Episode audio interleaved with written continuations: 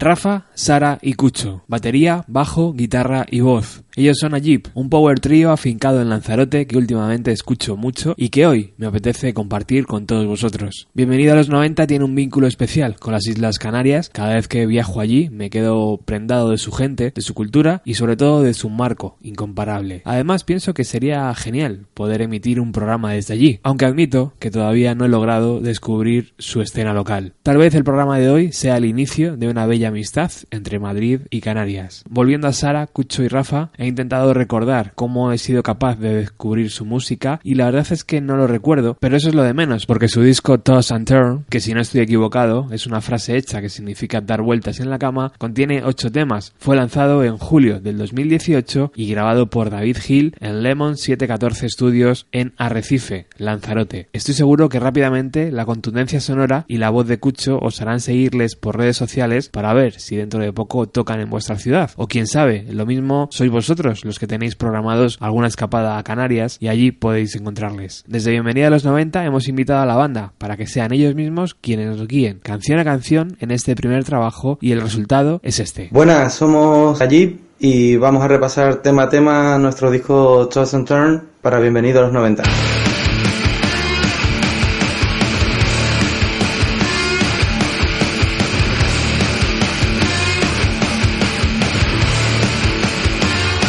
Bueno, pues el tema con el que abrimos el disco se llama Red Time y bueno, es así un poco cañerillo. Yo la verdad que cuando lo, sacamos y lo compusimos pues pensábamos un poco en eso, en un temita que, moviera un poco las cabezas del público y lo hicimos un poco con esa intención. Y bueno, pues precisamente habla un poco con algo que tenga que ver con, con el público y tal, es no sé, cuando tienes nervios antes de salir a un concierto y, te vienen todas las inseguridades y, piensas que no estás afinado bien y piensas que, todo está saliendo fatal, y, pero aún así, pues bueno, me gusta porque nos desfasamos bastante y hay un rollito así guay, especialmente con Rafa, machacando los platos. Desmelenarse, desmelenarse.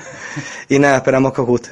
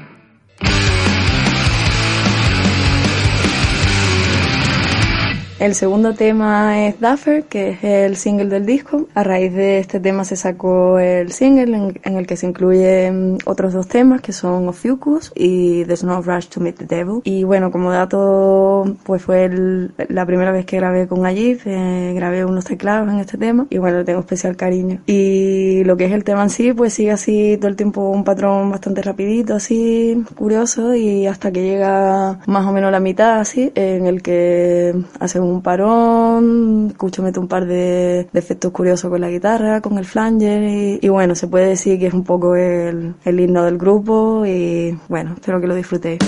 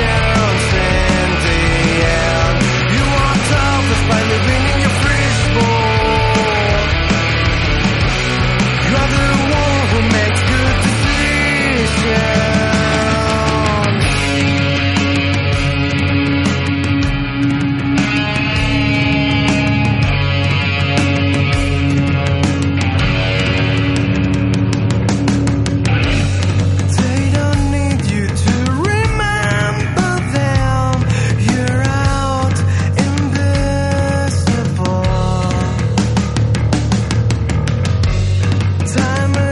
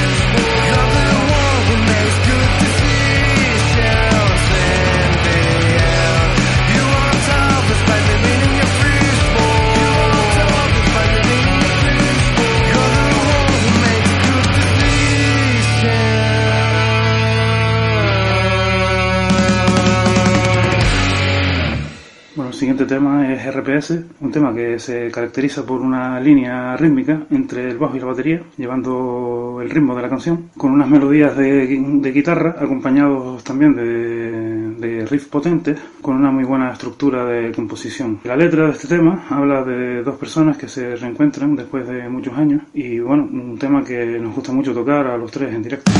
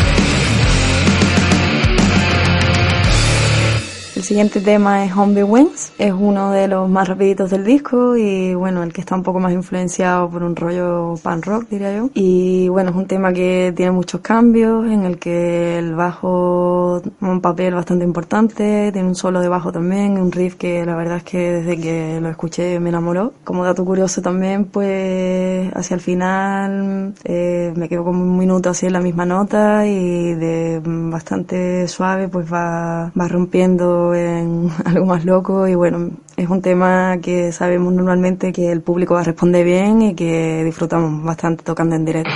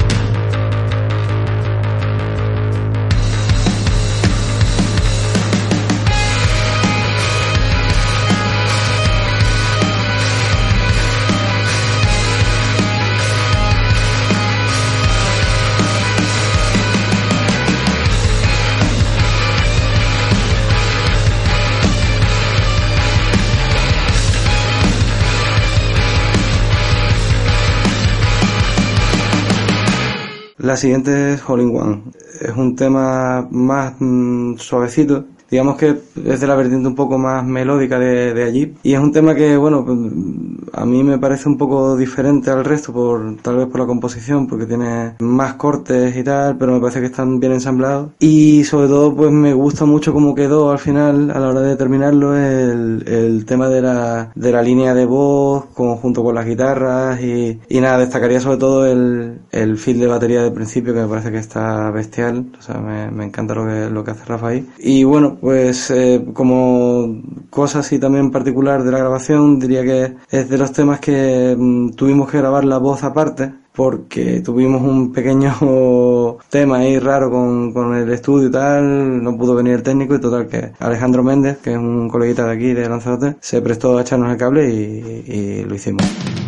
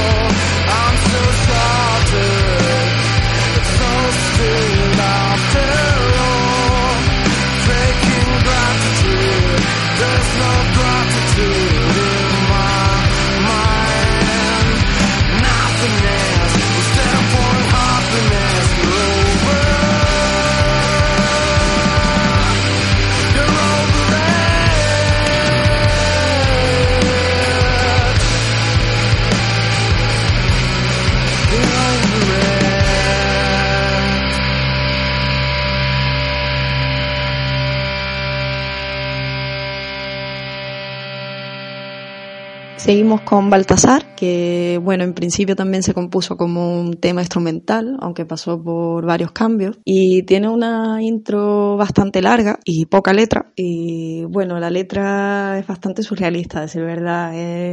De las que tiene menos que ver con el resto de las otras canciones, porque no está inspirada en experiencias personales ni movidas propias, sino que, bueno, a través del riff de, del medio más o menos del tema, pues a Cucho se le ocurrió una movida de una persona cruzando la frontera sin más, que tenía ganas de pasárselo bien, sin ningún otro tipo de connotación ni nada, ¿no? Y bueno, sobre el tema tiene un par de cambios bastante interesantes, porque hacia el final del tema pasa de un, de un riff bastante cortito y contundente a otro más pesado y digamos que cambia un poco el rollo del tema. Y es uno que solemos disfrutar bastante tocando en directo. Espero que os guste.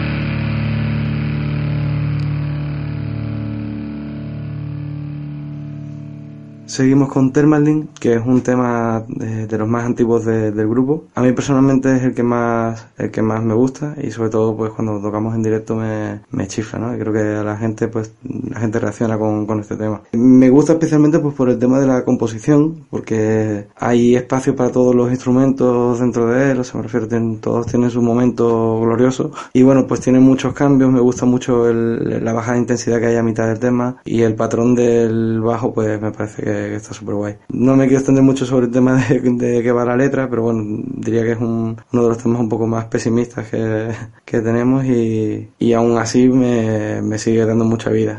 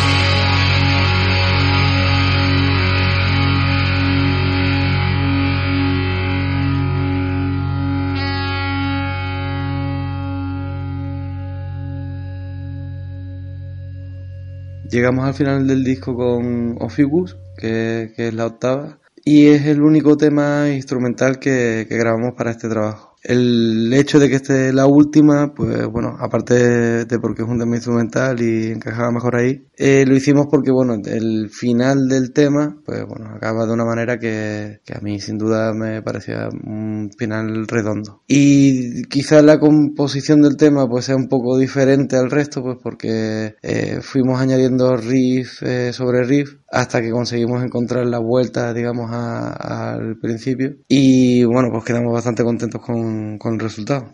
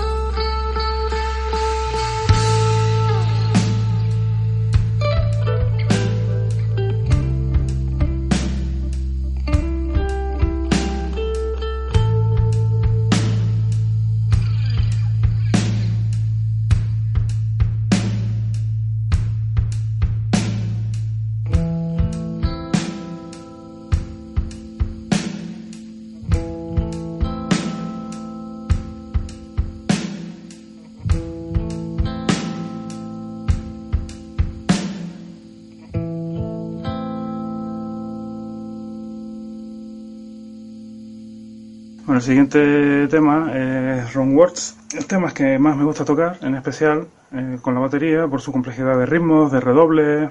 Eh, está todo muy bien pensado para que todo encaje bien. eh, no está en el disco, porque lo hicimos para hacer un split con unos japoneses llamados Dogs, pero vamos, es un tema que, que merece la pena la escucha.